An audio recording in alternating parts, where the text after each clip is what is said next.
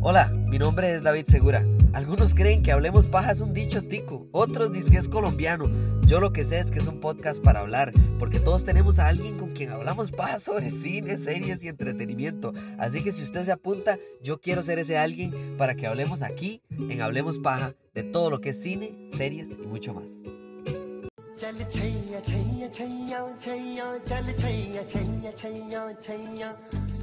Yo creo que uno de los momentos de mi juventud en los que me di cuenta que yo de verdad que tenía como una afición por el cine más allá de solo ir al cine, sino que en serio me nacía de volver a ver una película o verdaderamente resquebrajar y analizar, disecar las películas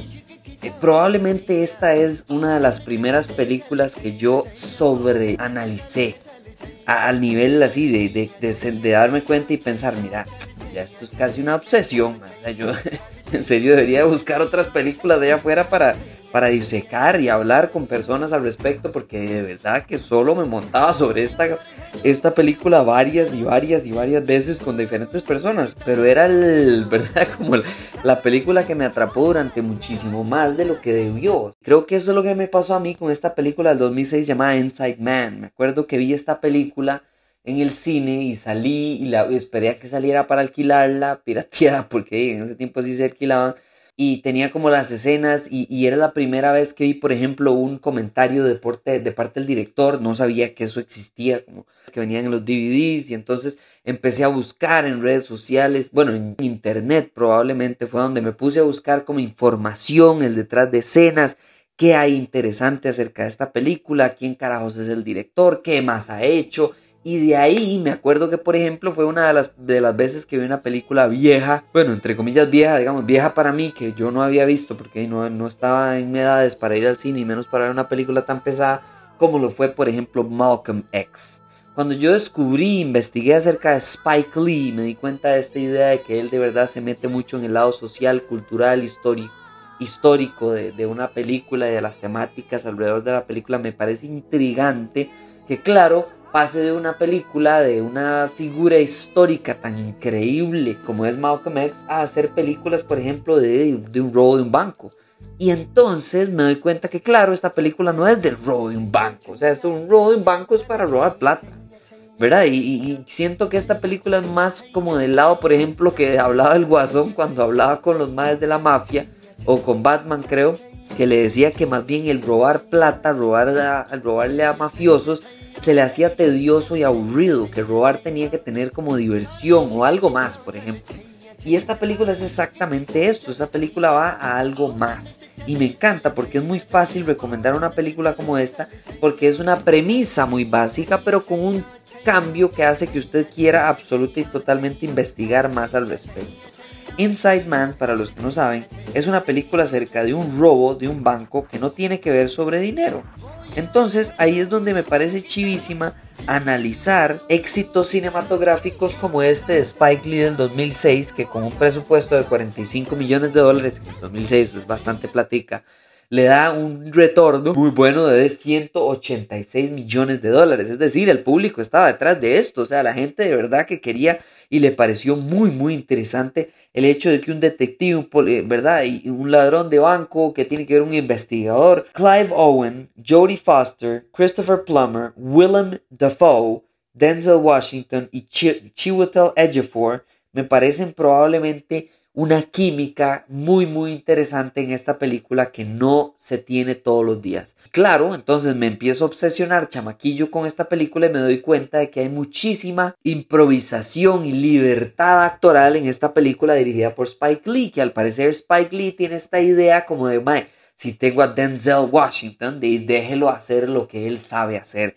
Si tengo a Clive Owen y Jodie Foster con Christopher Plummer en una escena, que pueden hacer estos actores que no esté sobre la hoja del guion. Y esa parte me parece interesantísimo porque al parecer muchas de las escenas impactantes, muchas de las entrevistas, por ejemplo, los cuestionamientos, la escena, por ejemplo, de la cafetería donde Denzel cuenta, no me acuerdo cuál es el chiste, como de que, ay, ¿cómo es? Pero, pero no tendría ningún problema en como tomar un taxi o algo así, creo que es lo que le dice es, esa, esa toma, supuestamente Spike Lee tuvo que hacer una edición de sonido y todo porque fue improvisada por Denzel Washington, pero fue tal la carcajada de él como director detrás de la cámara que quedó grabado el audio de él muerto de risa de fondo. Y él quería esa toma en específico y eso es parte del proceso que hizo de la producción detrás de esta película que me pareció interesantísima es el hecho de una película que la improvisación, por ejemplo, escenas como la del PlayStation portátil que tiene el chamaquillo, eso es absolutamente una sorpresa por parte de Spike Lee que él incluyó de último segundo porque quería hablar de la crítica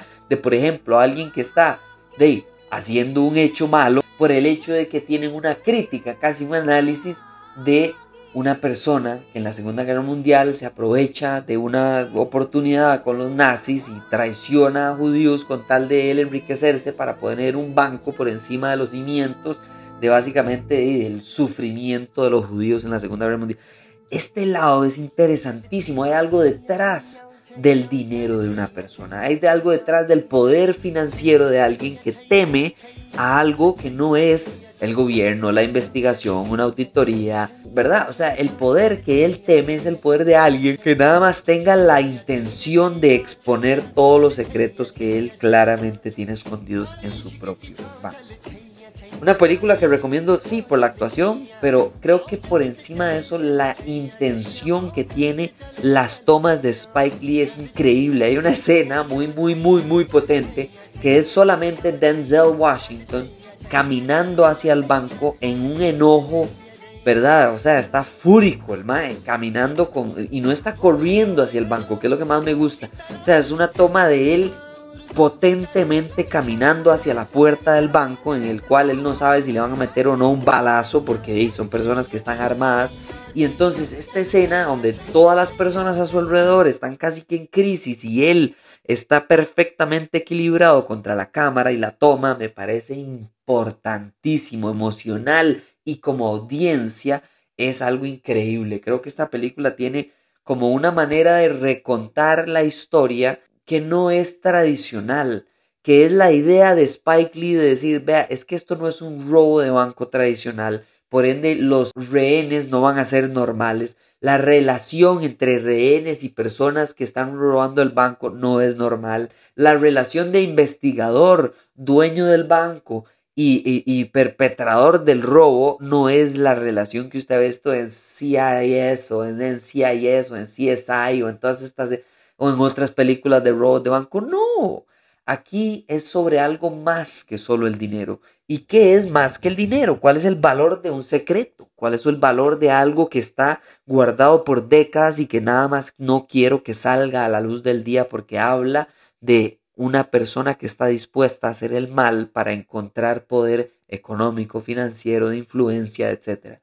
Esta película es genial, es fácil de recomendar, es, se pasa en segundos la película, de verdad que es de las películas que más me han atrapado y eso que si usted se pone en un punto de vista externo, usted se da cuenta que es una película construida de una manera como lenta, como basada en diálogo, basada como en en, detalles, en verdad, como en huevos de Pascua que están escondidos detrás de la cámara o encima de la persona que está hablando con usted directamente. Esta parte a mí me parece increíble. Spike Lee, de verdad, que ya para el 2006, por supuesto, que había recorrido muchísima calle, tenía muchísima capacidad y calidad con películas como Malcolm X, que por cierto vemos el rédito de todas estas décadas en otra película del 2018, creo que fue, que se llama Black Clansman, que también es basada en la vida real,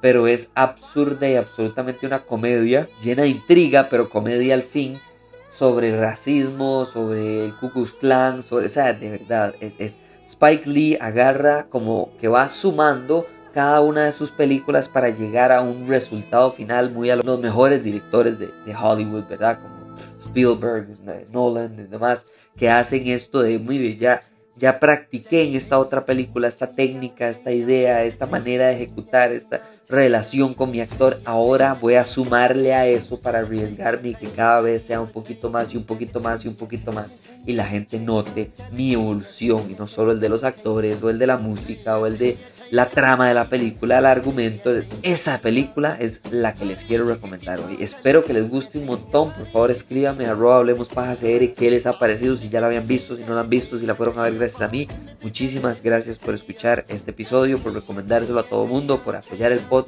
y espero que nos estemos hablando en redes sociales en todos lados. Escríbame para estar al tanto y nos vemos en la próxima. Chao.